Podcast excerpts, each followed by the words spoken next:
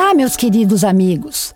Bem-vindo, bem-vinda a mais um episódio do podcast Praticando Bem Viver.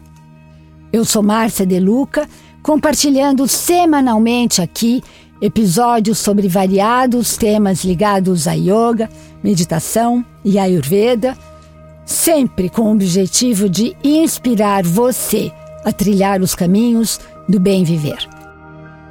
Adoro falar sobre yoga, mas, sobretudo, sobre o verdadeiro significado dessa grande ciência védica.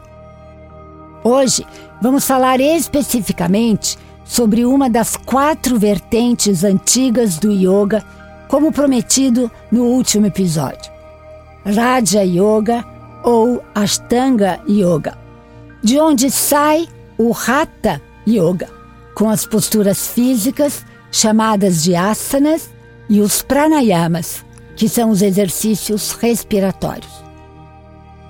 Segundo Patanjali, o codificador da ciência da autorrealização e da harmonização do ser, existe um caminho de evolução a ser seguido pelo praticante.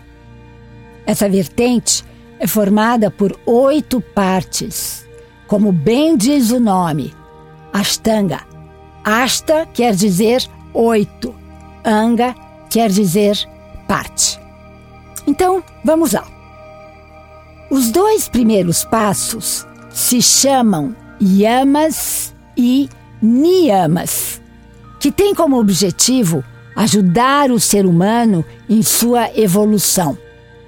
São os preceitos morais que formam o caráter de todo yogi e de toda yogini, isto é, homem ou mulher que pratica yoga.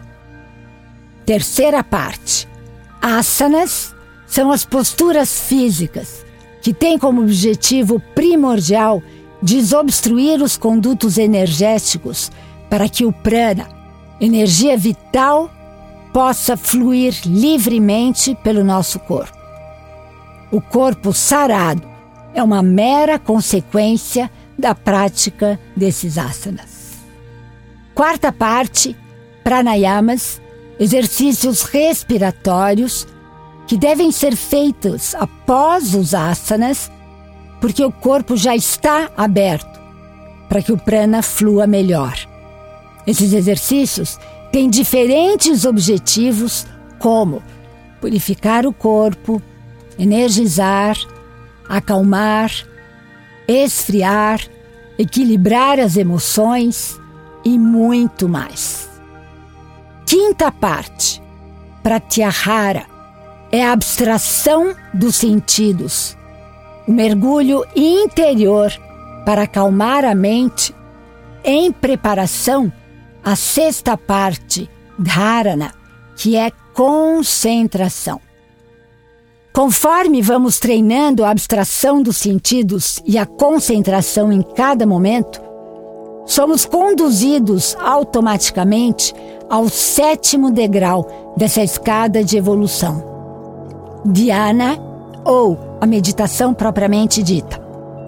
Treino e mais treino nos leva a atingir Samadhi, o estado de hiperconsciência, o estado de expansão da nossa consciência, que é o objetivo final e grandioso do yoga.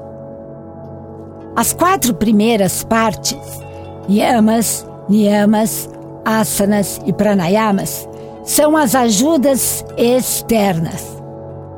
Elas harmonizam os aspectos exteriores de nossa natureza: corpo, respiração, sentidos, permitindo que o processo do yoga possa prosseguir.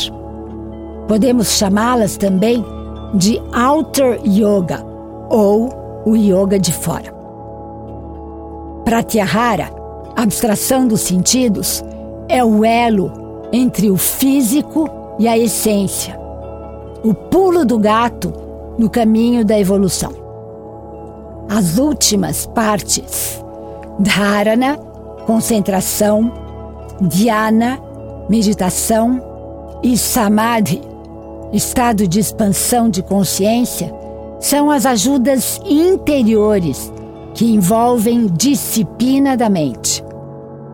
Podemos chamá-las também de Inner Yoga ou o Yoga de dentro.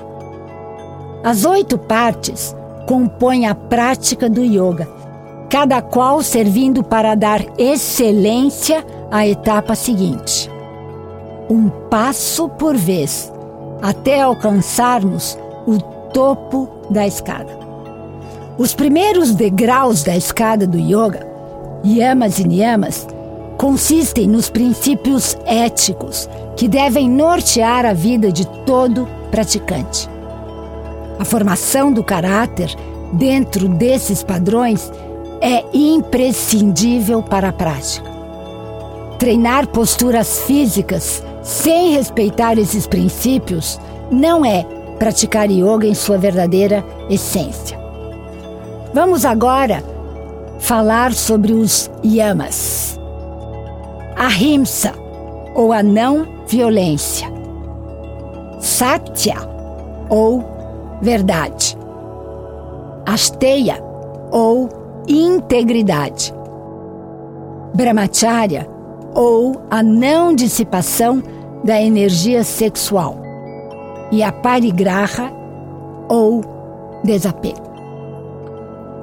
Niyamas, Saucha, ou limpeza. Santosha ou estado de contentamento. Tapas ou alto esforço e disciplina. Swadhyaya, autoconhecimento e conhecimento das escrituras. Ishvara Pranidhana ou entrega. Os ensinamentos eram passados através de um método chamado parampara, ou seja, eram transmitidos oralmente de mestre para discípulo. A nenhum aluno era permitido iniciar a prática das posturas físicas sem antes estar com o caráter plenamente formado dentro dos conceitos dos yamas e dos niyamas. A adoção dos princípios éticos pode ser feita como um exercício, algo que executamos conscientemente durante algumas horas, todos os dias, para ir observando nossas próprias reações. Com o tempo, a ética se incorpora a todos os aspectos da nossa vida por meio daquele processo que já vimos.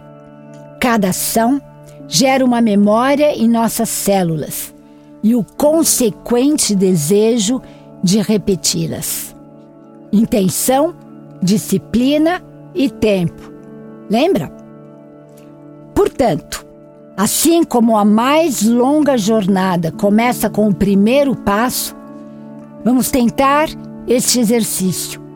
Escolher apenas um dos yamas e um dos yamas os outros se manifestarão naturalmente como consequência de nossa postura, de nossa nova postura.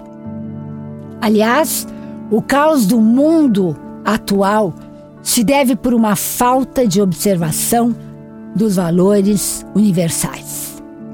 Ao resgatarmos a prática desses valores, estaremos contribuindo novamente para um mundo mais justo mais pleno e mais feliz para todos. E aqui, mais uma vez, me despeço com a saudação indiana: o ser que habita em mim, reverencia o ser que habita em você. E todos somos um. Namaskar.